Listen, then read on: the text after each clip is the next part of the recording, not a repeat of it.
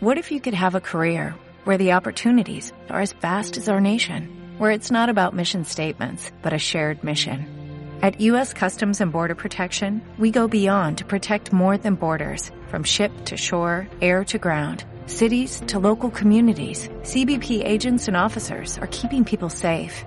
Join U.S. Customs and Border Protection and go beyond for something far greater than yourself. Learn more at cbp.gov/careers. En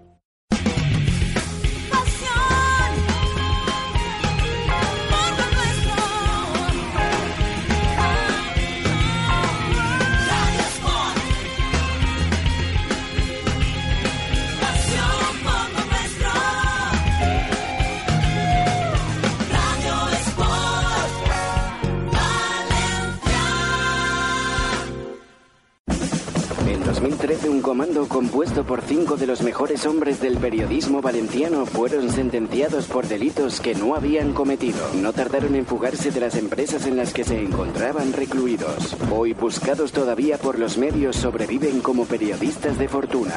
Si tiene usted algún problema y se los encuentra en el 91.4 del dial, quizá pueda escucharlos. El taller deportivo.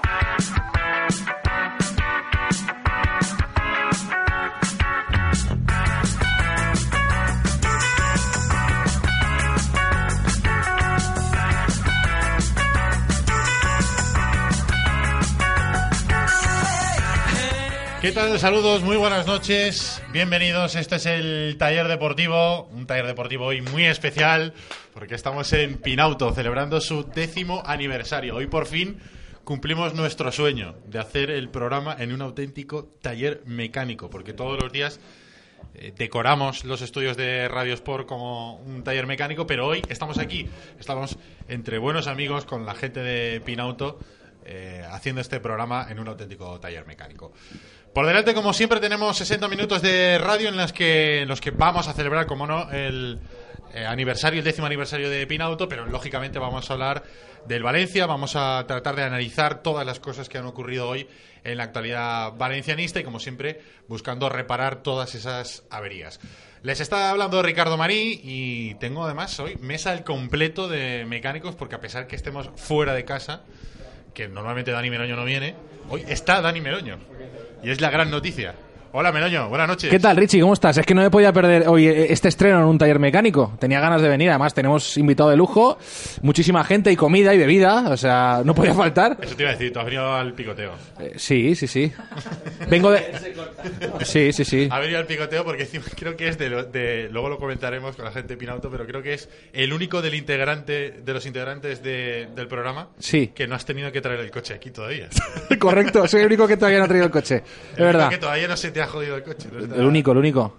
Mm. Hola Chema Mancha, muy buenas. Hola, ¿qué tal? Buenas. A ti me, has sí que te- pillado, me, has pillado, me has pillado que iba a verme un poquito de cerveza, que me han puesto aquí los señores de Pinauto muy amablemente y estábamos degustando un poquito este zumo de cebada que viene tan bien para los deportistas sí. como yo. Claro que sí. ¿Qué tal? Buenas noches. Tú sí que has traído el coche aquí a Pinauto, ¿no? Sí, sí, lo he traído y ya le he dicho, ya le he dicho a los encargados de Pinauto que he estado a punto de dejar el coche, lo he traído y está a punto de dejarlo porque tengo sonándome el freno un poquito hace A mí se me ha encendido la luz rara también. Y se me ha fundido un piloto de delante, que cada vez que paso al lado de un coche de la policía local, me acerco mucho al coche que tengo delante para que no vea las luces. Y bueno, pues así vamos, intentando eh, sortear un poquito la crisis, trayendo lo menos posible el coche a Pinauto, pero cuando no hay más remedio, si lo llevo a algún sitio es Pinauto. Claro. A ver, no te rías, Charlie, o sea, lo que quiero es pagar lo menos posible, como todo el mundo. Por supuesto. y que te atiendan bien. remedio- Que te atiendan bien, que te den coche de sustitución. Ah, y a la maquinita esta he jugado, ¿eh? Claro, que te, eh, te tengan entretenido mientras te están arreglando el coche. Por ejemplo, eh, durante tiempo, mm, seguro que la gente que está escuchando durante mucho tiempo el programa sabe que durante mucho tiempo hablamos de Pinauto Academy, que es eh, esta sala donde estamos haciendo aquí el programa, que hay un simulador de Fórmula 1 para mientras te están arreglando el coche puedas estar aquí entretenido. Y encima te dejan venir con los colegas. No, no, no, sí, yo, yo he jugado a esto, yo me he hecho unas partidas. Sí, aquí. ya, ya he visto ya. Charlie Domingo, buenas noches. Buenas noches, ¿qué tal? Bien, ¿y tú? Pues bien, bien. eh, además, de los que el coche también. aquí- exacto. además, yo he traído el coche varias veces. Eh, creo que el, el catering lo he pagado yo. El, eh, nos cuidan genial, ¿eh? Aquí hay que venir más veces. Sí, Eh, la verdad es que sí. Hay que venir más me refiero, hay que venir más veces a hacer el programa, digo. ¿eh? Eh, correcto, correcto. No a dejar el coche. Hola, Alexera, buenas noches. ¿Qué tal? Buenas noches. Hoy el taller se hace desde el lugar idóneo. Porque hay mucho miembro del taller que pierde aceite, o sea que aquí van a saber qué solución poner. Bueno, recuerden que estamos en Marcelino Giner 10, que aquí es donde está Pinauto, además uno de nuestros, además de amigos, uno de nuestros patrocinadores, que tenemos que saludar a toda la gente que nos escucha a través de Radio Sport 91.4 de la FM, pero también a toda la gente que en directo nos está escuchando desde Radio Safor en el 87.6 de la FM también, para toda la zona de la Safor, Gandía, Oliva y alrededores, y también a través de Canals Radio en eh, Canals y toda la zona de, la costera, eh, la zona de, de Játiva. Y recordar que el programa eh, mañana lo repetimos a las 8 de la mañana en Radio Sport, a las 11 de la mañana en Radio Solalval y también a las 3 de la tarde en Radio Élite Muro de Alcoy. Y que tenemos página web, eltallerdeportivo.com, donde se nos puede escuchar a través de internet por todo el mundo y aplicación oficial para el móvil, para eh, tanto para teléfonos móviles como para tablets, para además de podernos escuchar también en todo el mundo, para poder Acaba ya, acaba ya, acaba ya. Media hora. Madre- o sea, media hora presentando lo mismo de o lo dices siempre. más rápido o te no- montas yo una no- estructura yo- diferente yo no para tengo la culpa de que, de que cada vez seamos más grandes y que haya que saludar a un montón de gente. Sí, sí, Yo no, lo sí, siento. claro. Todo menos gente- saludar al invitado. Eso te iba a Exacto, decir. Hablando de gente grande a la que hay que saludar. Ya me, ya me iba. Miguel Ángel Ferrer Mista, buenas noches. Buenas noches. ¿Qué tal? Muy bien, muy bien. Contento de, de poder estar aquí rodeado de amigos, que, que no siempre se ve en un programa de radio con, con gente conocida hace mucho tiempo, la verdad. Ya un taller mecánico. Esto, dime la verdad, no lo has hecho nunca. No, es la primera vez y bueno, espero que no, se, no está dentro del grupo de los que pierde aceite. Alex. No, Miguel, no iba por ti. O sea, luego ya te, yo, luego ya te digo quiénes eh, Ah, vale, vale. hay que coger en la matrícula. Perfecto. ¿Cómo estás? Bien, muy bien. De vuelta por Valencia otra vez, yo creo que ha sido un sitio y sigue siendo un sitio especial para mí. Y ahora, bueno, a otros menesteres ya el fútbol como jugador se quedó apartado y ahora, bueno, viendo el fútbol de otra manera. ¿Qué tiene Valencia que todo el mundo que viene se queda? Supongo que será la gente, pero bueno, viendo lo que hay aquí en la mesa, Oye, te conocemos como, como jugador, pero como entrenador, ¿cómo es, cómo es Mista? ¿Qué- qué le- ¿A qué le gustaría jugar que sus equipos jugaran? a mí a ganar, básicamente. No, de momento estoy un poco en, en periodo de formación. Pues estoy viendo, estoy conociendo, estoy aprendiendo y bueno, de ahí tendré que sacar un perfil que es lo que, lo que al final uno quiere y lo que y lo que va a proponer dentro del campo, ¿no? Pero bueno, aún, aún no he terminado ni, ni el curso, estoy en de práctica, así que ya tendré tiempo de ir haciéndome un esquema de lo que ¿Como quiero. Benítez? Sí, posiblemente. Al final, yo creo que todo jugador o toda persona eh, aprende o hace cosas de, de las experiencias positivas. Entonces, en ese sentido, creo que todos los jugadores de aquella, de aquella plantilla tenemos mucho que agradecer y supongo que, que- que tendremos también mucho que aplicar de aquello que, que aprendimos de Rafa. Eh, ¿Marcó tanto como, como da la impresión desde fuera, Benítez? A, a- a esa generación que coincidisteis en el equipo. Sí, sí que nos marcó. Nos marcó a nivel deportivo, lógicamente, porque yo creo que fue eh, un- una etapa excepcional. Y a nivel personal también, porque, porque una función muchas veces del entrenador también es llegar al jugador de forma personal, ¿no? Y yo creo que él tuvo, el- se involucró de, tanta, de tal manera con todos nosotros que al final sí que nos marcó de, de muchas maneras. Yo creo que en, el aspecto personal también fue una de, la- de ellas de las que hizo mucho hincapié. Voy a preguntar, ¿eh? que estoy aquí yo preguntando. Esto parece aquí un vis a vis. Sí, ¿no? eso No, parece yo estoy alucinado, viendo ahí. No, estamos tranquilitos. aquí a Una entrevista en profundidad, Ricardo. ¿verdad? ¿Qué? Una entrevista en profundidad de persona a persona, de... Jesús Quintero. Claro. No voy a decir el cuñado, Miguel, no voy a decir el No cuñado. le falta lo de la pausa con el cigarro. Sí, pero el cigarro lo tiene este. ¿eh? Sí, pero no se puede fumar, aquí no se puede fumar. No, no, hombre, no. En un taller mecánico vas a ponerte a fumar. Bueno, Miguel, eh, ¿cómo ves al equipo este año? Cuéntanos. ¿Tú eres de los optimistas como Chema o como yo? ¿O eres del Frente. Cenizo? No, no, no. No, cenizos son ellos dos, ¿eh? Yo soy optimista. No, atiende una cosa, te tengo que quitar el micro, o sea, de... de- He eh, dicho que había que tener más micros. claro, no, no, eh, además están aprovechando para meter la, la baza, aquí creo que no hay ningún pesimista, o sea, visto lo visto no hay ningún pesimista y Carlos, yo... No, no, no, no, no, no, no, eh, no, espera. preguntaremos qué le parece Barragán. Ahora no interrumpas. Perdona, la no, eh, espérate, pesimista, eso- el pesimista eres tú. eso irá Se ha luego. dicho que tú, tú dijiste el otro día que no íbamos a ganar la liga. Chema Mancha, por cierto. Que teníamos que mirar al tercero. que teníamos que mirar al tercero, Mancha, lo dijiste el otro día, está Vamos a grabado. escuchar lo que opina y luego... O sea, pero pesimista, optimista, eh, optimista en, en referencia a ganar la liga, ¿os referís? No, que hay que mirar a quedar segundo ahora que está tercero el Valencia. ¿Cómo barres para tu terreno, Chema? viene Por Dios. Sevilla, que viene el Sevilla, que es el discurso de estos dos de Ricardo y de... Mira, de- te- eh, Chema, antes de que... deja eh, que conteste no, no, no, no, no, no, es que, es que a mí está escuchado el programa y, y seguro que sabrá que eso no es cierto. O sea, este- ver. eh, eso está así. Tiempo para la demagogia después. Ahora que conteste el invitado y Bueno, a ver, yo creo que, que, que lógicamente, como, como, como, como siempre se ha dicho y se ha hecho además en, en un club grande como el Valencia, hay que ir peldaño a peldaño. Entonces me parece que el objetivo siguiente del Valencia tiene que ser la segunda plaza, lógicamente, porque no hay que apuntar a la cuarta ahora que se está a la tercera. Yo creo que hay, que, hay que apuntar arriba y no te digo que, que apuntar de una manera como en plan hay que presionar a los jugadores y a la plantilla de que hay que ganar la liga, pero sí que es cierto que que los jugadores son conscientes de que están en una, una situación maravillosa, de que además el equipo creo que cada día va a más. Entonces esto es algo que hay que aprovecharlo y y lógicamente ser ambicioso. No loco, pero sí ambicioso. y- Pero sin esa presión eh, que tú estás hablando, eh, el año también del Valencia y aquel año de- del doblete, en el momento en el que tú dices, "Puf, es que, o sea, si seguimos así, podemos hacer. Luego al final el- los resultados, pero tenemos la opción, que ya es algo que el Valencia no se ha podido plantear en las últimas temporadas. Eso en el vestuario luego eh, son muy prudentes y de puertas para afuera no se dice, pero dentro yo creo que sí que se siente, ¿no? Es decir, oye chicos, si seguimos jugando así, es que y los demás fallan, que eso es otra parte, pero podemos hacerlo. Sí, yo, yo creo que lo, lo mejor que le ha podido venir al Valencia hasta ahora es que ha, ha sido un tapado, ¿no? O sea, aquí se ha hablado mucho este año del Atlético de Madrid, del Barcelona, del Real Madrid, del propio Sevilla, pero al Valencia es como que nadie le daba por... Ya o la ha sea, cagado Tebas nombrando al Valencia. Entonces nadie le daba por, como importante, como equipo importante. Entonces de repente es como que ha saltado a la palestra, se ha puesto por delante del Atlético de Madrid, parece que, que bueno que está echa- acechando al segundo, que aquí se habla de, habla de que, de que bueno de que puede ser un candidato a la liga. Entonces no sé si esto puede venir bien o mal, pero lo que está claro es que estamos a final de temporada y que el Valencia tiene opciones claras de ganar. Si los de arriba fallan y el Valencia no falla, lógicamente hay que aspirar a la liga, pero bueno, es que eso es lo complicado, ¿no? Que muchas veces los equipos de arriba fallan y que tú estés preparado para, para darle hachazo. De todas formas, tú que has seguido y sigues y comentas los partidos de- del Valencia, eh, para mí antes también decíamos, es verdad que hay que ser ambiciosos y hay que querer el máximo hasta que no puedas conseguirlo y pasar a- al escalón de abajo. Pero plantearse ya esto, de donde viene el Valencia, es un triunfo. Lógicamente, el objetivo claro, y además yo creo que lo ha hecho todo el mundo en el Valencia, el objetivo claro este año el equipo era entrar en Champions, bien tercero, bien cuarto con la previa. Entonces, bueno, que a día de hoy esté tercero y que, que tenga aspiraciones, claro que es un triunfo.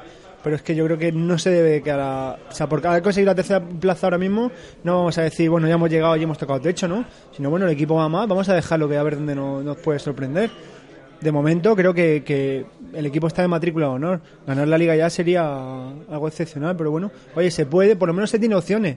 Quizá cosa que otro año no, no sucedía, ¿no? Antes cuando estabas el décimo, pues no, no tenías opciones de, de poder ganar la liga. Ahora lo tienes ahí.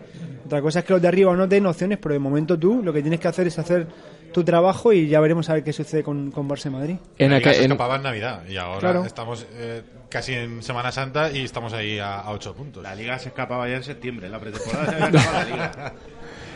Hace algunos años, en Pascua, ya estábamos con la longaniza y el cachirulo. Y ahora estamos hablando de pelear, al menos la liga. Pero es que además, el- el- con respecto a otras plantillas, el año pasado, por ejemplo, eh, había muchos futbolistas que en, en noviembre y diciembre, cuando veían que no se podía aspirar a lo mejor a estar ahí arriba, arrojaban la toalla y decían temporada de transición, que es, por ejemplo, Matías lo que decía en el discurso en rueda de prensa.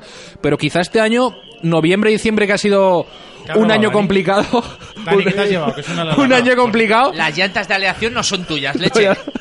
Hemos dicho que las devuelvas, que las dejes en el sitio. La ilusión, la ilusión que, que tienen los futbolistas de este año hace que cuando llegan momentos complicados sigan peleando y sigan luchando por intentar conseguir un objetivo. El año pasado eso no pasaba en el vestuario del Valencia, es decir, el vestuario renovado hace que tengan esa ilusión por pelear por objetivos que a lo mejor no han conseguido nunca.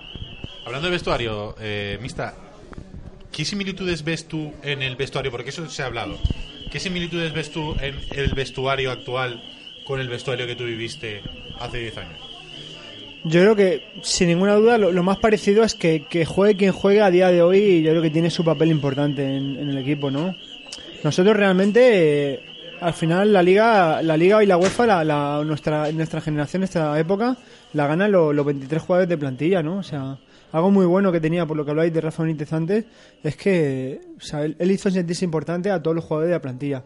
Y eso me parece que es un, un trabajo enorme que está haciendo en uno este año con, con este equipo, ¿no? O sea, juegue quien juegue, está dando la cara, está, se siente importante, está aportando cosas al equipo y al final los equipos ganadores son, son por esto, por, por el equipo, porque estrellas te pueden ganar un partido, pero al final en una liga tan larga, o, sea, o tienes una plantilla compensada y, y que todo el mundo aporta, o la cosa se ve complicada. Ya, no solo ah, ya no ya no solo en el vestuario que, que también obviamente hay que preguntarlo pero en el entorno del Valencia ves alguna eh, cu- cuestión similar a aquella a aquella época es decir la gente ahora mismo está volcada con el equipo eh, no sé si en, en la presidencia obviamente no había un dueño eh, propietario pero pero sí que la gente igual estaba con, con Ortiz no sé si eh, ves en ese sentido similitudes fuera del vestuario ya no solo en, en el grupo de, de- de Sí, jugadores Yo he tenido la oportunidad este año de ir a radiar bastantes partidos a Mestalla y yo, yo, sí, yo sí que hay algo que noto que, que, que hacía de temporadas que no se notaba y es ese ambiente que se respira de, de, de- de- momentos importantes, de que la afición está con el equipo, o sea, esa unión que hay este año de la afición con el equipo, hacía mucho tiempo que no se veía. Y lo cierto es que cuando, cuando, bueno, cuando ves esa ilusión que se respira, al final es algo que, que se transmite, que el jugador, o sea, no, no, no es inmune a esto, o sea, el jugador se, se contagia de, la euforia, se contagia de que el, el público y la afición cree en ello y al final eso muchas veces te da un plus positivo. Y por otra parte, no sé si te lo has llegado a plantear, vaya, pero eh, igual no tener Europa, o sea, te puedes plantear dos cosas no teniendo Europa. Es decir, eh, es una pena no tener Europa conforme estamos yendo de bien, ¿no? Igual podríamos estar yendo bien en dos competiciones. O menos mal que no está Europa porque nos quita un lastre, entre comillas, para, para poder estar con un grupo de 20 chavales que vienen nuevos, pues no se han podido acoplar mucho más rápido porque no tenían Ajá. tanta competición. Eh, ¿En, en qué faceta podrías estar tú? Yo creo que, que Europa tiene que estar en el Valencia siempre. O sea, eh, como aficionado ahora mismo, yo creo que o sea, es muy duro que, que estemos viendo la Champions los miércoles y no se vea el nombre del Valencia o, incluso la, la propia Europa League, ¿no? que creo que también es una competición que hay que darle la importancia que tiene. ¿no? Entonces, en algún momento te puede pasar factura de poder jugar competición europea, sobre todo cuando puedes tener bajas o no, pero es una competición muy bonita. Aquí en Valencia, además, es una competición que se da mucha importancia, que hay una deuda pendiente, no hay que olvidarla por las dos finales que se perdieron. Entonces, me parece que es una competición que cuanto antes tiene que volver, yo creo que va a ser esta temporada. Y sobre todo que, que bueno que, que ojalá se pueda cobrar esa deuda que, que tenemos todos con, con la Champions, ¿no? Bien, este es el Valencia que más puntos tiene a estas alturas de la temporada, de toda la historia. ¿Eso significa que es mejor que aquel del doblete porque entonces había menos competencia o no? ¿O Madrid y Barça ahora están a otro nivel y los de abajo son más flojos que entonces? Porque entonces sí que había una clase media, yo creo, más importante, que podía complicar mucho más partidos. ¿Cómo ves la, la similitud entre una liga y, o aquellas dos ligas y, y la de este año? Hombre, yo creo, sin desmerecer a nadie, porque yo creo que, que todo merece eh, todo mi respeto, porque en, en definitiva todos son profesionales, pero creo que sin ninguna duda la crisis económica que tanto afecta a este país, o sea, donde más ha hecho media ha sido en el fútbol español. Entonces, me parece que la liga que, que, que jugamos en aquel entonces, o que jugábamos, eh, había bastante más nivel, porque había una clase, una clase media de equipos que al final te podían ganar, pero sin embargo, eh, el Barcelona va a jugar contra, contra un equipo, Riva la- Real Sociedad, por ejemplo, y si la Real Sociedad va a jugar al Nou Camp, posiblemente sí por encima de 5. Y yo creo que eso hacía muchos años que no pasaba. O sea, antes ibas al Nou Camp, nosotros fuimos al Nou Camp y ganamos 0-1. Entonces eso eso antes tú podías darle guerra a equipos que de, de- de la, de la parte alta de la clasificación.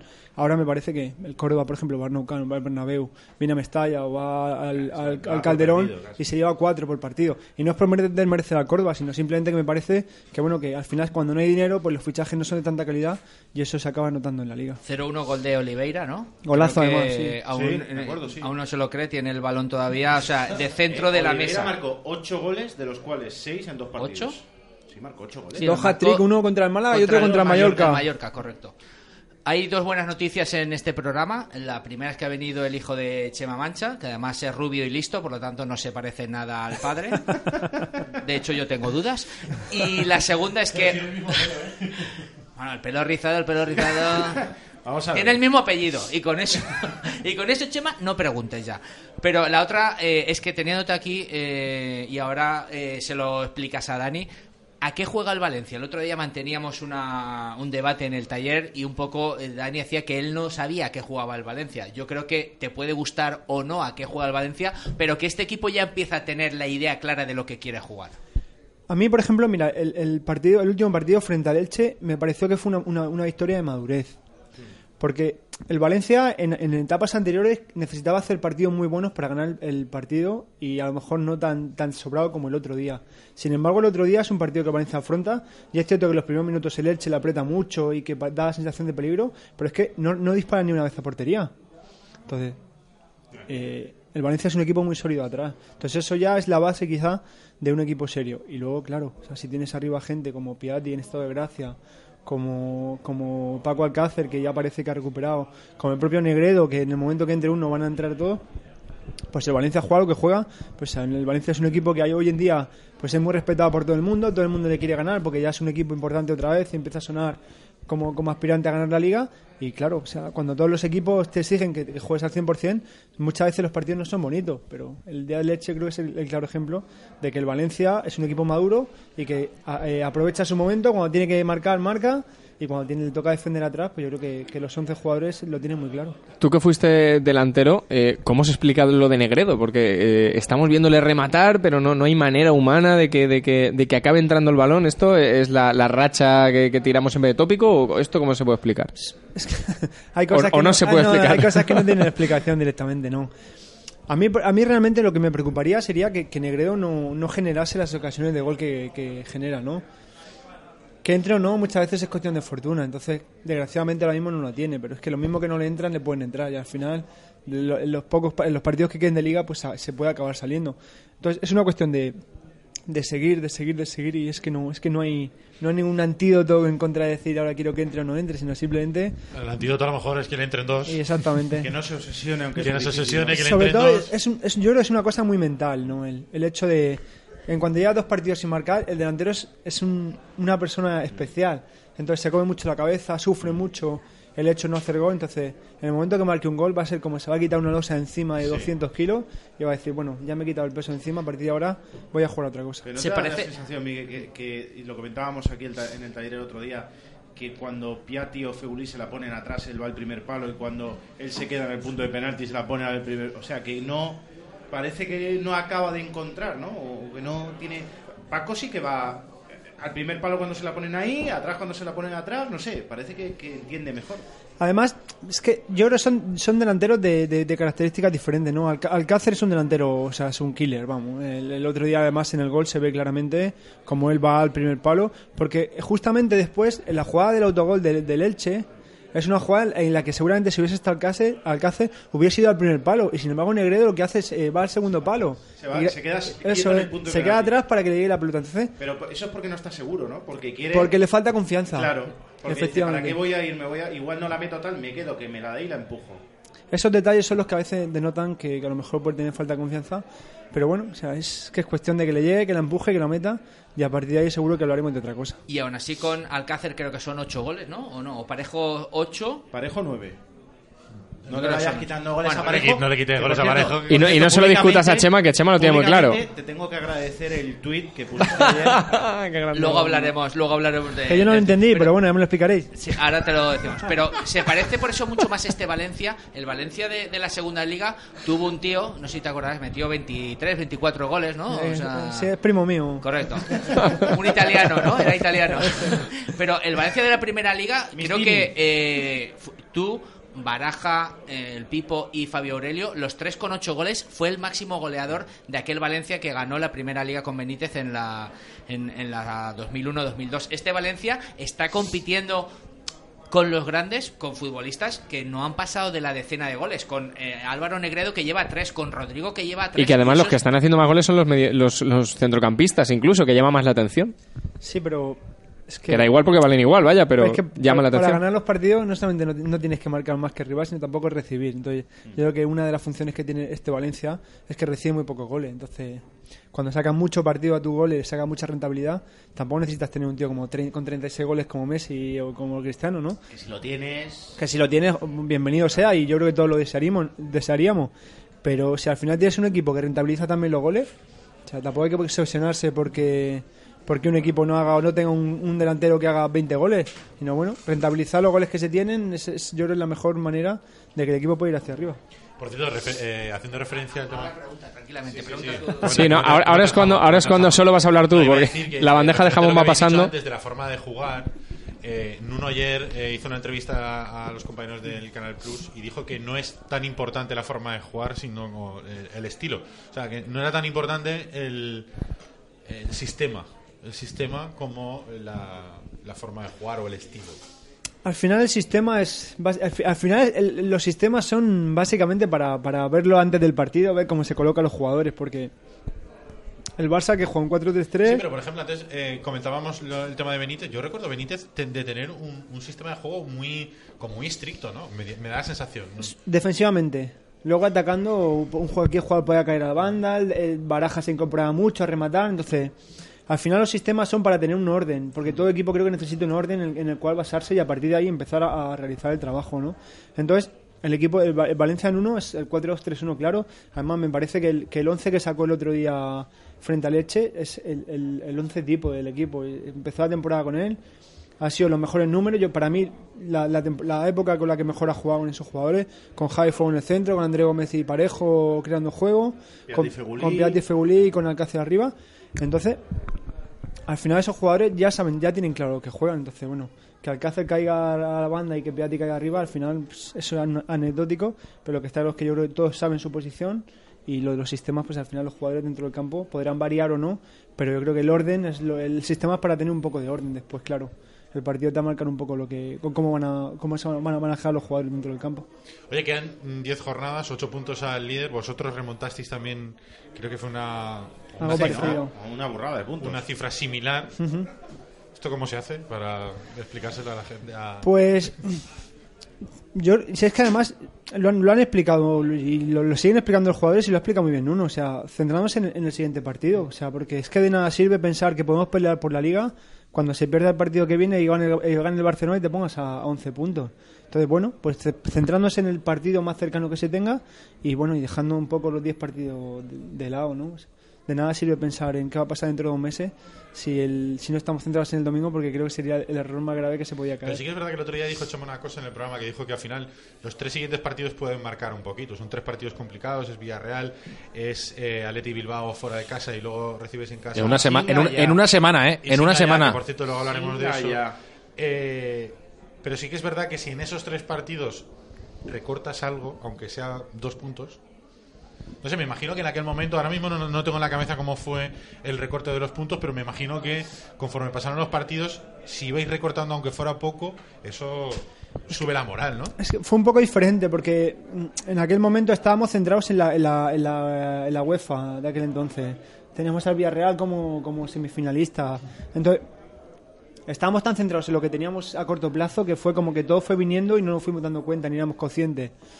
Lo que está claro es que sí, o sea, yo no, no tengo ninguna duda de que estos tres partidos van a ser los que van a marcar si el Valencia realmente tiene opciones o no de, de poder aspirar por la liga.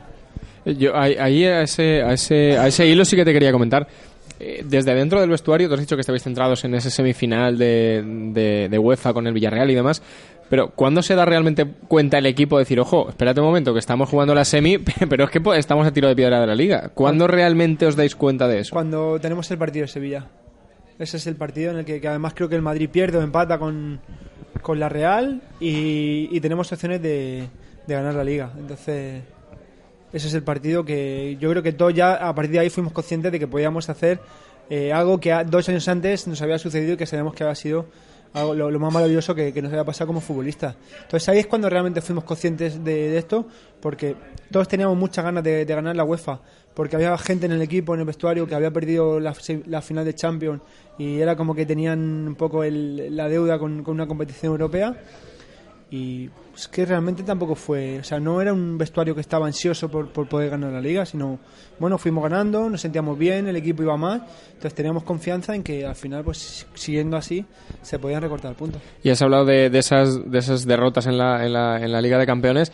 ¿Hasta qué punto eh, marcó en el sentido de, del- de la experiencia que, que cogieron los jugadores que estuvieron allí eh, con respecto al resto, luego al, gran momento de títulos del Valencia que vino después? ¿Hasta qué punto eh, ese punto de experiencia entiendo que, se quedaría calado ¿no? en, los jugadores? Sí, además yo creo que, la gran mayoría de gente de aquellas plantillas, cuando hablan de la Champions es como que hablan con un cierto, no resquemor, pero sí un poco de, de, de añoranza, ¿no? Por lo que, porque lo tuvieron tan cerca y al final se les fue de la mano. Entonces sí que marca, lógicamente, Perder una, jugar una final de Champions debe ser, yo no he jugado, no he tenido la suerte, pero jugarla para vosotros que habéis vivido debe ser algo increíble. O sea, ganarla ya no, no me, lo, no me lo quiero ni imaginar. Entonces, ellos están felices porque yo creo que poca gente o pocos futbolistas pueden decir que han disputado dos finales de Champions, pero claro, o sea, cuando te vas y dos veces lo tienes tan cerca y se te Nosotros, acaba por, yendo. por desgracia tenemos experiencia en cómo es mejor perderla. Si perderla que sales a la final y ya parece que se ha acabado el partido nada más salir o en los penaltis ahí que Sí, tal. pero es que incluso perdiéndola, o sea, yo creo que hay muy pocos equipos en, la- en- en todo el fútbol que, que pueden decir que, que han jugado dos finales de Champions. O sea, imagínate ya lo complicado, lo complicado que puede ser llegar a eso, claro. Claro, por eso, la misma plantilla que haya jugado dos finales, eso es muy complicado, porque el Atlético ha jugado dos finales de Champions, también contra el Madrid y contra el Bayern de Múnich, pero no son la misma plantilla. Tú fíjate que es algo curioso, que ya lo pensaba en aquella, en aquella época, el, el Nottingham Forest jugó dos seguidas, pero lo pasó lo que el Valencia pero al revés, ganó las dos. O sea, ahora mismo está en, en First Division y tiene dos Copas de Europa. O sea, que es son cosas que llaman la atención, ¿no? Es curioso. Más, liga- más Champions que, Que, bueno, que- y que más Champions que la mitad de Inglaterra, o sea, que mucho más de... ligas conseguidas. Claro, claro, si tenía una nada más. O sea, que, que era, que era, era curioso. Pero bueno, el apunte de la Premier lo dejo lo da Carlos. Oye, tenemos que hacer una pausa. No tienes prisa, ¿no, Mista? No, no. vamos, a, vamos a hacer una pausa. Además, tiene que preguntar Dani Meroño y, y tiene... porque Yo tengo sido- que preguntar, ¿qué tengo que preguntar yo? Sí, ¿no quieres preguntar? a- Ah, vale, vale, sí, sí, vale. Digo, a lo a mejor tengo una pregunta que, que tengo que no aprenderme. no-. Si trampa no, quieres- ¿eh? si Digo- no quieres preguntar, no, no, Hombre, por supuesto que le voy a preguntar, amigue, claro que ¿y a sí. no me? Que si eras de Corradí, no preguntes, no pasa nada. De Corradi, ¿Eras que de va. Corradi? Que va, que va, para nada. Madre Va, mía, eras venga. de- eras No, de no, no. Seguro que le hacía la pelota Madre por mía. No, pero si yo, si yo iba al colegio. Yo iba al colegio. Por cierto, que va Mista a sacar la... Va de mano inocente a sacar ¡Ostras! la bola del sorteo del viaje a Un momento, Italia. Un momento, yo no tengo papeleta de eso. ¿qué? Sí, ya la hemos metido la tuya también. Inocente, Bueno, la- inocente, bueno, Has metido la... la dejemos con no culpable, ¿no? Ha metido, ha metido. Sí, la he metido. La ha metido. La ha metido la gente de Pinauto. O sea, a mí me dieron el resguardo. O sea.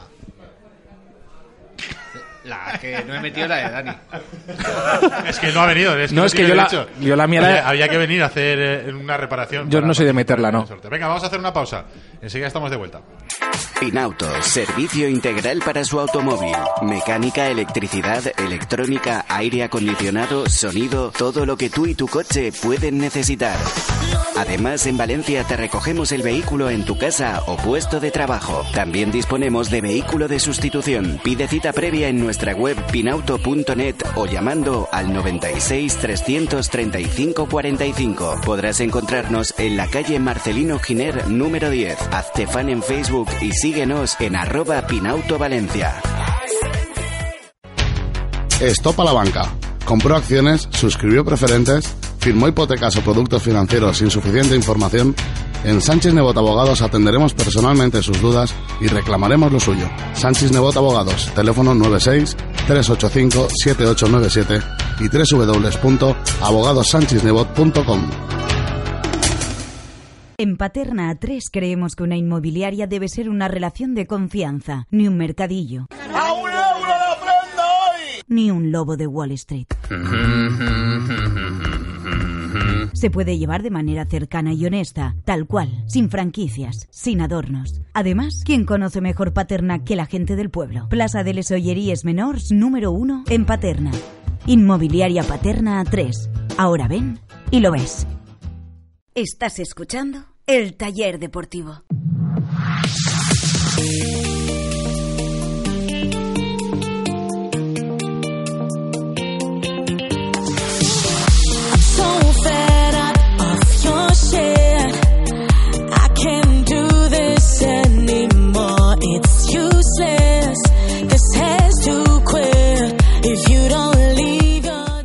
Pues seguimos con el taller deportivo, taller deportivo especial desde Pinauto, desde los talleres de Pinauto, aquí en la calle Marcelino Giner número 10 en Valencia. Quedaba pendiente la pregunta de Dani Menoño para Sí. Mista antes de que se vaya a sacar el... Joder, nos han traído aquí ahora mismo un- una bandejita con dátiles con bacon, con torti- eh, tortillitas Es que es hora de cenar, es hora de cenar, Richie, es hora de cenar. Tremendo, tremendo. Digo que enseguida Mista se va a ir a sacar el ganador del premio del sorteo del viaje a Italia para dos personas, pero Quedaba pendiente, Dani, tu pregunta, venga. No, yo simplemente voy a preguntarle por lo mío. Es decir, eh, Negredo, Negredo, Negredo, Negredo. No, pero quiero preguntarle, porque anoche lo tuvimos en el programa en Deportes con Julio Incha, y nos decía que la pretemporada, no hacer pretemporada para un delantero, mm, se nota mucho no hacer pretemporada porque él, al trabajar en solitario, lastraba mucho eso de que eh, pues no había podido conocer a sus compañeros, que no tenía el mismo ritmo de partidos, que quizá en un delantero con cuando se trata de racha se nota mucho su estado anímico y que cuesta ponerse en forma. Eh, no sé si compartes esa opinión, tú que has sido delantero y que, pues bueno, una pretemporada puede ser importante, ¿no? Para, para un futbolista. Sí, lógicamente. O sea, yo creo que en ese sentido Alcácer tiene más terreno ganado porque con- conoce a los, a los compañeros de, de épocas anteriores, porque ha hecho pretemporada y porque al final pues llega de una trayectoria, ¿no? Él llega de nuevo, tiene que hacer, tiene que trabajar solo, pero sin ninguna duda para mí, o sea, el mayor de, de los males entre comillas es eh, la falta de confianza por el gol. Sí. Entonces, yo creo que sin ninguna duda, en el momento que, que coja confianza, ni, el, no va a ser un problema físico ni de compañeros, sino va a ser básicamente un problema suyo. Que claro que. o sea, es que al final el delantero es tan especial en ese sentido que se come la cabeza por muchas cosas. Entonces, yo seguramente, eh, y conociendo un poco como conozco a Álvaro de fuera y, y demás, lo estará pasando muy mal. Independientemente de que el equipo esté bien y que él estará bien contento por la trayectoria del equipo, pero al final un delantero quiere hacer goles y, y él quiere sentirse útil en ese sentido. Y yo creo que lo que más le puede lastrar es esto. En el momento que haga goles, yo creo que todo eso, esos fantasmas de, de otras cosas se pueden olvidar. Oye, si no que nos dejen en Huracán, que nos dejen a Tarik, a Javi Navarro, a Arida y alguno de esos aviones que te hacen unos cuantos, ¿eh? Que nos lo dejen, algún partidito. Esos podían jugar en cualquier sitio, ¿eh? Unos cracks. Él te dirá, oye, para Huracán, déjame a mí a Negredo, a Rodrigo, de Paul. Podemos, ha- podemos hacer unos cambios, la verdad, pero lo cierto ¿A quién te llevarías? Si te dijeran, te puedes llevar a uno. a Del Valencia al Huracán. Eh, me llevaría, me llevaría A Peter Lim. No, bueno, bueno. sin ninguna, sin ninguna duda. No, hombre, no. No vamos a hacer la cama a Peter, a Peter Hernández, iba a decir yo, a Antonio, a Antonio Hernández. A Peter Hernández. ¿eh? Yo creo que sin ninguna duda, eh, Autamendi, por el momento de forma en el que está. Es un jugador especial, diferente ¿Cuánto de, sabe de fútbol? joder? de los que marcan y además es un jugador que es un líder. Es un líder nato, entonces creo que este jugador no solamente me lo lleva el Huracán, sino creo que hay más de, de algún equipo en Europa que estará suspirando por él.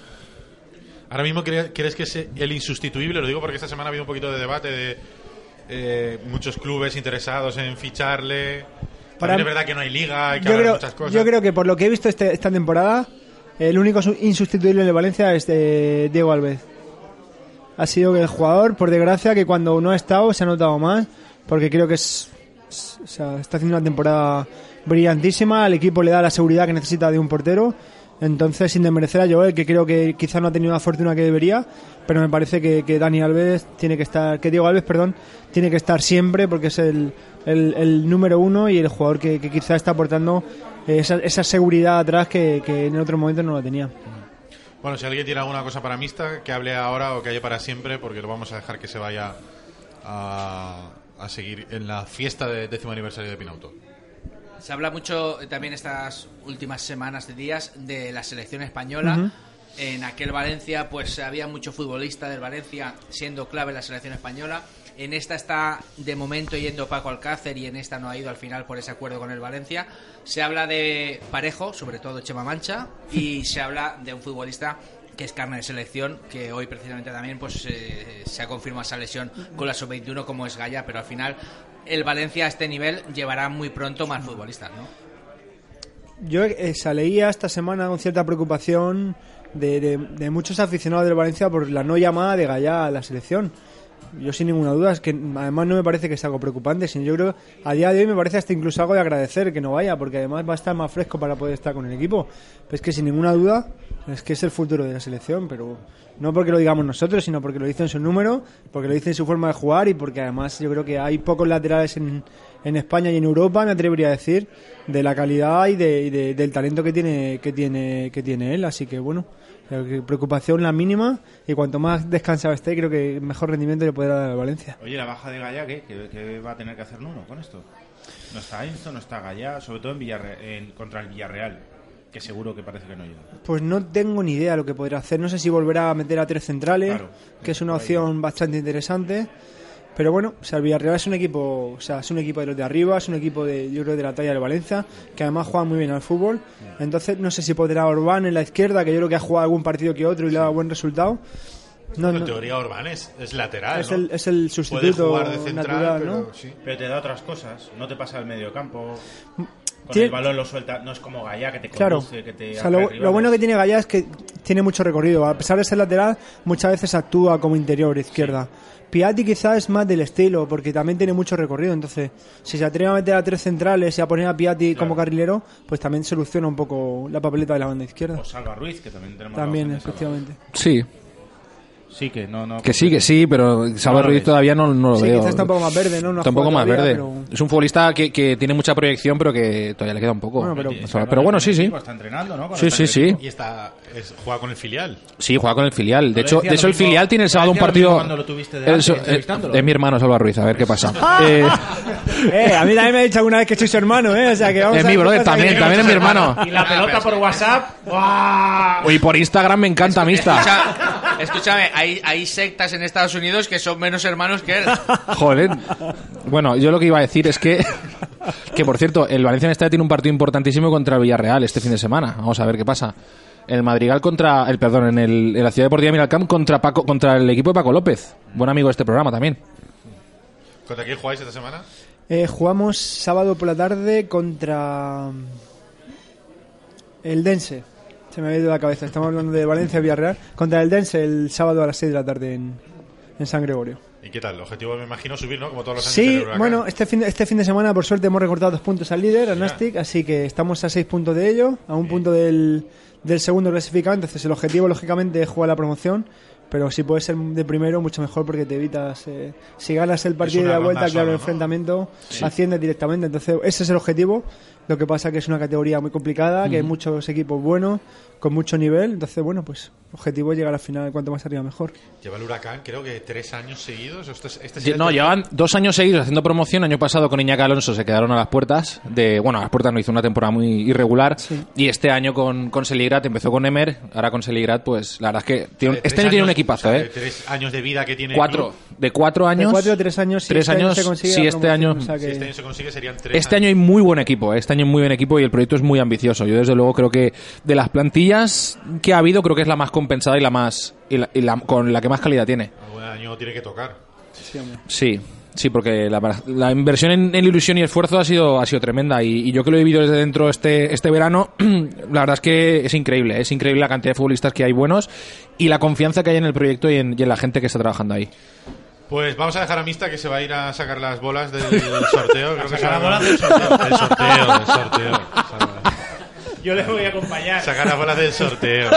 Ya lo hemos dicho tres veces, yo creo que ya quedaba, quedaba claro. Ya, eh, había gente no tiene gente, la mente tan había sucia gente, como tú. había gente que perdía aceite. Tú vas a sacar las bolas y te acompaña Chema. Ya sabes por dónde van los tiros, ¿no? Entiendo. Y pues eso. Muchas gracias, Mista, por Nada. estar este ratito con nosotros. Ha sido un placer. Y nada, a ver. A ver, a ver, a ver si. Te decir, Es la peor despedida que he visto en mi vida. La peor despedida que he visto en mi vida. saca, saca, la de ayer tampoco. te iba a decir, saca, saca mi papelito, no voy a decir la bola, saca mi papelito, el papelito este, el papelito con mi nombre para que me, para que me vaya yo de viaje a Italia, que yo sí que estoy participando. Bueno, está Chema de, de notario. correcto. Ah, pues. Mista, gracias. A vosotros. Cuéntanos, queda- Dani, ¿qué le pasa a Gallá? Bueno, pues Gallá, se ha- al parecer tiene una micro fibrilar, eh, a falta de, de esas pruebas médicas ¿no? que desde el club valencianista quieren hacerle, eh, pues en principio parece que tiene ese tirón, ¿no? ese pequeño tirón que le ha hecho que se ausentara ¿no? de la concentración de la selección sub-21. Y bueno, mm, podemos decir malas noticias, pero si regresa a tierras valencianas, desde luego eh, estamos más tranquilos, ¿no? que si se queda allí en, en, en Cartagena, desde Más luego. porque antes em- eh, también el viaje es relativamente cómodo, que no es que estuviera en, en Noruega, donde precisamente ibas a Sí. el rival, ¿no? Pero eh, sobre todo porque empieza cuanto antes a tratarse. Aprovecha los días del fin de semana, que me imagino no te- no tendrá descanso, pero una rotura de fibras Microrotura, sí. Vamos a ver, vamos a ver qué dice el, el diagnóstico, son ¿no? Son, sí, son dos semanas. Al final, la única nota positiva es que ha sido en el- la semana de descanso, que eso puede un poco eh, hacer que el, que el equipo, pues bueno, esté que bueno que el futbolista pueda pueda tratarse. De todas formas hay recambios de garantías como es Lucas Orban, que a pesar de que está con la selección, pues bueno, esperemos que tocamos madera vuelva en buenas condiciones. hemos preguntado antes a, a Mista, pero ¿tú crees que el, el recambio sería ese? O sea, Sí, sin duda, sin duda. Sin duda, yo creo que es que José Luis Gallá, el, o sea, Lucas Orban en el recambio de José Luis con, con cuatro atrás, ¿no? Sí, sí, sí, sí, claro, con- cuatro atrás. Al final, como siempre, yo creo que Lucas Orban es el hombre, el hombre indicado, ¿no? Si tienes a todos los hombres disponibles, Menos, menos cambios Piezas, claro. o sea. Es que tampoco- futbolista Claro. que no está Enzo, pues juegan los tres que están. No está Gallá o no está la Gallá, presumiblemente pues juega el suplente en ese puesto. Es que ahora tampoco es eh, bueno volverse loco. O sea, no lo tienes, pues eh, ¿quién está? Y es que Orban también, lo hablamos como si, no sé, el chico y siempre que ha salido a Sí, cumplir. la verdad es que sí. La verdad es que siempre que, que ha jugado ha cumplido y no... sí, tiene, sí, que sí. Ser, tiene que ser el recambio, ¿eh? Sí, va a ser el- prácticamente. De todas formas, vamos a ver qué, qué ocurre la semana que viene. Este fin de semana tienen descanso. Mañana entrenan por la, por la mañana, que por cierto, eh, se estaba barajando la posibilidad de que se adelantara un pelín en entrenamiento porque hay futbolistas que tienen aviones y vuelos a las doce y media de la mañana. Doce y media, una de la mañana tienen vuelos, con lo cual, pues bueno, van a entrenar prácticamente una hora, hora y poco. No hay comparecencia de prensa, con lo Pero cual. eso, la verdad, sinceramente lo digo. Es un detalle. Nunca lo he entendido. O sea, si tú tienes entrenamiento, cógete Porque- un vuelo a las 2 de la tarde o cógete un vuelo a las 3 y media. O sea, tú si tienes trabajo y te vas de puente, no te coges un vuelo a las 11 y dices, no, es que tengo el vuelo a las 12. O sea, bueno, es un matiz. pero- Bueno, Dani Meroño, si ha quedado, pues llega al programa un poquito más tarde y no pasa nada. O sea, eso es cuestión también de si va, si el tema va bien, ser un poquito flexible, ¿no? Si uno es flexible en eso. ¿Qué ha pasado? ¿Qué ha pasado? No, pero es cierto. eh, ellos tampoco tienen por qué coger compañías de low cost. O sea, podrían coger el, el avión que... Bueno, a ver, cada uno Un avión se por la gasta lo tarde, sea de la compañía que fuera. Pero si es un poquito gurrapilla, a mí me parece bien que se coja un low cost. Sí, o sea. No, pero yo creo que tiene un poco de razón Alex en lo que dice. Al final, eh, no sé, cógetelo por la tarde porque sabes que el entrenamiento va a ser por la mañana. Pero Ya, pero a bueno. lo mejor no hay combinación. Claro, depende de dónde vayas, es posible. Oye, por cierto, que ayer se nos olvidó decir, y luego si queréis lo comentamos porque tenemos que ir a publicidad, que eh, la final de Copa no va a disputarse finalmente en Valencia, Y hasta aquí las noticias de Copa del Rey de aquí a la próxima temporada. sino que se va a jugar en el No Camp. No sé si os ha sorprendido la decisión. Se hablaba de Sevilla, se hablaba de Valencia.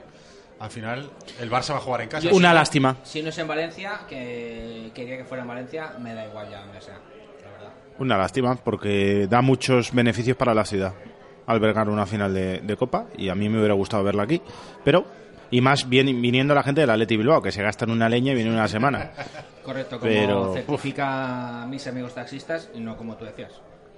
La gente de Bilbao tiene pasta, y se gasta. La gente de Barcelona ya cuesta más. Más gurrapillas. Más gorrapillas. Venga, vamos a hacer una pausa y afrontamos ya la recta final del programa. Programa que recuerden, es un programa especial. Estamos cumpliendo un sueño, estamos en un auténtico taller mecánico. Estamos haciendo el programa en Pinauto. El Taurino de Así, General San Martín 12, único local en Valencia con auténtico ambiente taurino. Ven a disfrutar de nuestros almuerzos desde 3 euros y medio y de nuestra selección de arroces. Los sábados pide la comida que te apetezca y nosotros te invitamos al arroz que tú elijas. Si pruebas repetirás. El Taurino de Así, en General San Martín 12, teléfono 654 89 49 24. Si de verdad quieres ahorrar, Segunda Mano Montserrat. Más de lo que puedas imaginar para tu casa o negocio y con total garantía. Muebles, hostelería, herramientas, antigüedades, electrodomésticos en más de 5.000 metros cuadrados de exposición. Compruébalo en oportunidadesycuriosidades.com y en carretera Montserrat Montroy a 100 metros de Mercadona Montserrat. Compramos lo que no utilizas, vendemos lo que puedas necesitar. Pinauto, servicio integral para su automóvil. Mecánica, electricidad, electrónica, aire acondicionado, sonido, todo lo que tú y tu coche pueden necesitar. Además, en Valencia te recogemos el vehículo en tu casa o puesto de trabajo. También disponemos de vehículo de sustitución. Pide cita previa en nuestra web pinauto.net o llamando al 96 335 45. Podrás encontrarnos en la calle Marcelino Giner número 10. Hazte fan en Facebook y Síguenos en arroba Pinauto Valencia. Estás escuchando el taller deportivo.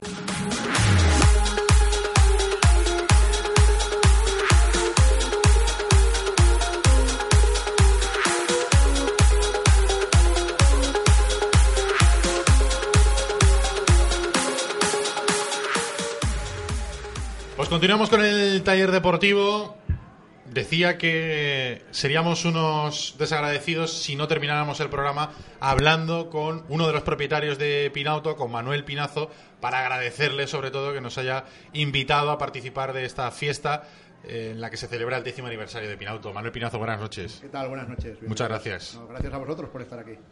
Diez años de Pinauto, hablábamos con Mista hace un ratito de hace diez años, cuando se consiguió el doblete. Vosotros montasteis el taller con el En Valencia. el año 2004, en el año 2004. Con el Valencia en la cresta de la ola, ¿eh? Así es, así es. Hace 10 Bueno, años. El, el Valencia en su momento pues estaba en su máximo esplendor, eh, mejor equipo del mundo. Es verdad. Y, y bueno, pues esperamos que después de 10 años haya retomado la senda correcta y tengamos a partir de ahora pues eh, muchísimos éxitos, tanto el Valencia como Pinauto. Entonces ya veíais que iba a ser un Valencia con averías, ¿no? Bueno, Aquella época después del doblete y tal, que ya iba a empezar a fallar los frenos, el acelerador, el turbo, el motor. Bueno, las averías eh, pueden venir cuando menos te lo esperas. Para eso lo que hay que hacer es un buen mantenimiento preventivo. ¿Cómo han sido, Manuel, los 10 años de, de Pinauto?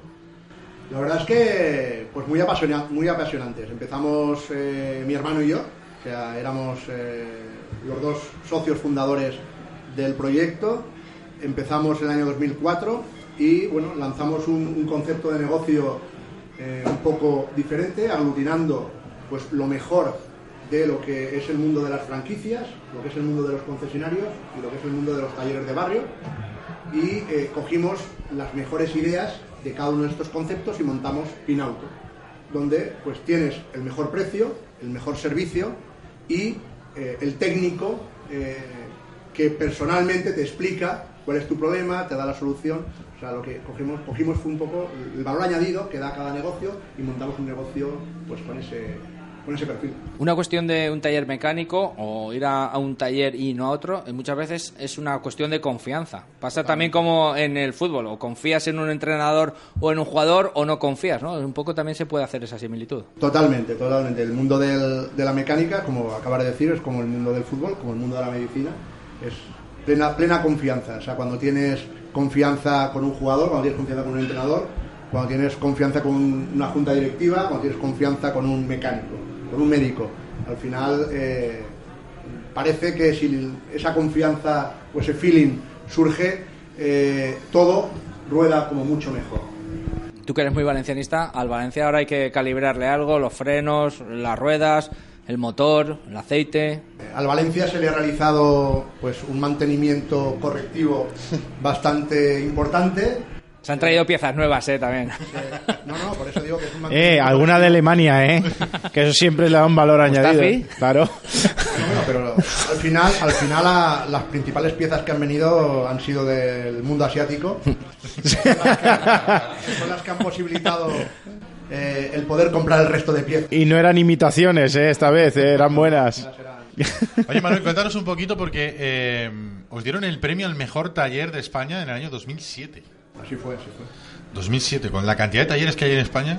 Pues cerca de 5.000 talleres en España y un poco, pues el darnos el premio a nosotros fue por lo que he comentado anteriormente. Eh, juntamos, juntamos en este negocio eh, las mejores prácticas de los tres mundos que existen en, en- en la automoción, el tema de las franquicias, donde prioriza el precio, el tema de los, de los concesionarios, donde eh, lo que se aporta digamos, es el servicio, el valor añadido, y eh, el taller de barrio, el taller convencional, donde lo que se, el valor añadido es la cercanía, el tener, ya vemos al, al mecánico que te está metiendo las manos en las tripas, pues comentándote dónde está el problema, pues cogimos un poquito de todo esto y lo metimos en la coctelera y creamos Pinauto, y eso fue un poquito lo que se nos, ¿Y, y esto cómo es? ¿Como en las estrellas Michelin de los restaurantes, que viene uno a arreglar el coche sin decirte nada y luego te valora? ¿O hay un jurado? O... Primero tienes que presentarte al premio y una vez presentado Ah. al premio eh, te presentas, presentas una memoria y luego viene pues bueno un, un jurado eh, pues, compuesto de periodistas especializados en el mundo del automóvil, principalmente eh, recambistas, es decir, gente eh, que se dedica a la distribución eh, de material para talleres eh, y bueno eh, algunos también concesionarios y bueno ellos valoraron nuestra propuesta, nuestros servicios algunos, pues, como el de Pinauto Online, pues servicios muy, muy innovadores o prácticamente inexistentes. Éramos nosotros los únicos en España y prácticamente en el mundo que, que, que lo. Pinauto Online es lo de estar viendo eh, por tu ordenador en una webcam la reparación, ¿no? que es lo que quieren que hagamos en el taller y nos negamos. Es verdad, Hombre, ¿eh? pero vamos a ver, ¿Sabes, Manuel, que aquí- nos quieren poner una cámara. Nos pide mucha gente que pongamos una cámara. Ah, porque la gente confía, no lo utilizaron porque confía en Pinauto, pero nosotros no se fían. Bueno, eh, va a explicar a la gente que eh, si trae el, el coche a Pinauto puede eh, puede ver cómo se realiza la reparación desde la web de Pinauto. Porque hay unas, unas webcam eh, situadas en todas las zonas de donde se arreglan los coches, en los box donde se arreglan los coches. Y tú desde tu casa, Manuel, puedes estar viendo perfectamente Así cómo es, se está pones- trabajando. Pones la matrícula del coche y estás viendo la reparación en directo. Eso para Pinauto es un valor añadido. Para el taller deportivo yo creo que nos restaría audiencia, ya te lo digo. Seguro. Imagínate, nos verían las caras y todo. y ahí salimos perdiendo nosotros. Ahí ganáis vosotros, pero perdemos nosotros. Yo creo que al final el oyente no mira las caras, sino la información que les transmitís y sobre todo el cómo la transmitís. Oye, y desde septiembre eh, habéis, eh, habéis dado el salto también a las motos, porque hacéis mantenimiento y soluciones de problemas de motos Sí, también. sí, sí, sí. Estuvo aquí bautizando la apertura del- de todo lo que es la sección de, de- de motos. Estuvo Jorge con nosotros, Jorge Martínez Aspas. Que sabe de motos, ¿eh? Un poquito. Bueno, este fin de semana empieza, ¿eh? A ver este año cómo le va. ¿Y de fútbol, cómo ves el Valencia? Mm, Pues como decíamos antes, yo creo que al Valencia se le ha hecho un mantenimiento correctivo importante. Ahora hay que pensar eh, en el futuro, en ese mantenimiento preventivo que hay que estar constantemente realizándole eh, al equipo. Y bueno, pinta, pinta bastante bien. Tampoco hay que echar las, campañas, las campanas al, vuelo. Pero bueno, tenemos al Madrid a cuatro puntos. Tenemos que ir al, al Bernabéu ¿Tú eres de los que cree que se puede ganar en la liga o no? Ganar la liga yo lo veo muy, muy, muy complicado. Porque para eso habría que ganar todos los partidos que... Pero que tienes, ilusión. Ganasteis a todos los talleres de España. Es verdad. Por supuesto que tengo Vosotros, ilusión como, vosotros no como tenéis- buen no- valencianista. ¿Vosotros no teníais difícil cuando os apuntasteis al premio en el 2007 y había 5.000 talleres con los que competir? Aquí solamente hay dos. Sí, sí, sí, sí. Pero bueno, no, son, no solo hay dos, ¿eh? Son Pero es la liga- Ford y, y la Audi Volkswagen. O sea, es que son dos talleres que se gastan mucho dinero frente a un Valencia que se ha gastado su dinero, ha hecho su inversión, pero no tiene el poderío, y eso hay que reconocerlo, ¿no? De, los otros dos equipos, poderío económico. Bueno, el Valencia no tiene el poderío económico, eh, pero en estos momentos sí que tiene un fondo de armario importante. El Valencia eh, hemos visto que están cayendo jugadores eh, y, y no se ha notado. Es decir, eh, hemos tenido jugadores en el banquillo, jugadores lesionados y bueno, ahí está sacando tres puntos, tres puntos y yo creo que es, es el valor principal que tiene en estos momentos el, el Valencia. Ese, digamos, ese equipo, ese fondo de armario y sobre todo la ilusión, la ilusión de unos chavales jóvenes que se han creído el proyecto y que yo creo que van a, vamos, van a luchar eh, van a luchar hasta la, vamos, hasta la muerte. Mm. Si, si, si ven a tiro el campeonato, si ven ahí al Barça a 3, 4 puntos, yo creo que entonces eh, sí, que, sí que podemos soñar con eso. Oye, y a Negredo eh, está para pasarle el, el chisme ese electrónico para ver dónde está la avería, exactamente. ¿Por qué no marca goles Negredo? Radiodiagnóstico. Eso. ¿Ves? ¿Se Es llama que no- así? yo tampoco entiendo. Se llama así. Tú di- dime que sí. No, si no, quedo, ves, que- si no quedo como el culo. No se llama así. Como, como el trasero, que no puedo Podemos palabras. el radio también. Vamos, Negredo, eh, estamos solo preguntando por los goles. Pero eh, no estamos valorando los goles que están metiendo otros compañeros gracias al trabajo que realiza él. Claro. Entonces yo creo que eh, es un valor que también hay que tener en cuenta. O sea, el trabajo que realiza, eh, el, el saber que tienes una persona que cuando tiras un balón arriba, prácticamente seguro te lo va a recoger, te lo va a parar, te lo va a tirar a tierra y lo va a jugar. Y eso cuando a veces los huecos en el campo no se ven, el tener una solución Manuel, estos eh, es como tienen un Mercedes, como si fuera negrado, se ha quedado sin aceite y ya hay que cambiar el coche, ya no vale, ¿no? Eh, eh, eh, eh, Llévalo a Pinauto, eh, le ponen demagogo, aceite, eh. lo calibran los niveles y otra vez a funcionar. Ya, No pero hemos como dicho eso. Tienes No un buen coche, no pero una cosa, un nivel le No falla hemos dicho ya. eso. No hemos dicho eso en ningún momento. No, Al no digas cosas que no hemos dicho. No pongáis a debatir que ya hemos, ya hemos terminado. Ya es que La se pregunta clave, ¿las menciones que hace Ricardo te gustan o lo cambiamos? Sensacionales. Sobre todo, sobre todo cuando os peleáis, os enrolláis. y- Entonces es que... Es a menudo. Y los segundos van pasando y, y luego retomáis, oye, que nos hemos dejado la cuña de Pinauto a mitad, no sé Correcto. qué. Y- yo encantado. Y ahora que ya se ha acabado el sorteo, ya no podremos cantar la canción de Italia. Ya, es que eso verdad. a mí me da... Me da... Hay que inventarse otra canción. Sí. Ah, invéntate otro sorteo, Yau. Exacto. ¿Que, que tenga algo de relación con Italia? No, con otro país y cambiamos de... Mejor la canción. El nombre del ganador, repítelo por si es oyente del taller. Petit. Vicente Petit es el nombre del ganador del sorteo de ese viaje para dos personas a Italia que veníamos comentando, que durante la fiesta de celebración de este décimo aniversario eh, se ha hecho el sorteo, ha sacado las, las bolas mixtas y eh, Vicente Petit ha sido el ganador de, de ese premio. Hemos hablado, hemos hablado ya con él, eh, ha estado- bueno, estaba encantado, ha excusado su presencia, nos ha dicho que eh, vendrá pues, mañana o la semana que viene a hacerse una foto recogiendo pues el premio y bueno, estaba encantado. Hombre, claro. estaría, ¿eh? Salvo Dani Meroño, que Italia y Roma le No parece un fútbol de ciudad, el resto estaban todos encantados que le tocaran. Manuel Pinazo, muchas gracias. Muchas gracias a vosotros. Larga vida Pinauto, 10, 12, 20, 30, 40 años más. Que este matrimonio dure mucho. Que este matrimonio ¡Viva! dure mucho. Recuerden, Marcelino Giner número 10, arquitecto Arnau número 27, aquí en el barrio de Benimaclet en, en Valencia. El domingo volvemos. El domingo volvemos. Sí, con una programa, historia sí. muy chula. Yo Una historia aquí. muy chula. También, que me- Mira, pero es que esta gente el domingo cierra. Un campeón de liga el domingo, ¿eh? El domingo tenemos programón y la semana que viene también tenemos una sorpresa especial que seguro que os va a gustar. Así que Sí. la semana que viene. ¿Viene no- Julio Insa no después? os, no os perdáis el programa. Manuel Pinazo, gracias. Gracias, Alex. Gracias, Carlos. Gracias, Adiós. Adiós. Gracias a Dani. Gracias a Mista, que estuvieron también en el programa. Y gracias, por supuesto, a todos los que estáis pendientes de nosotros un día más. Volvemos el domingo. Buen fin de semana. Adiós.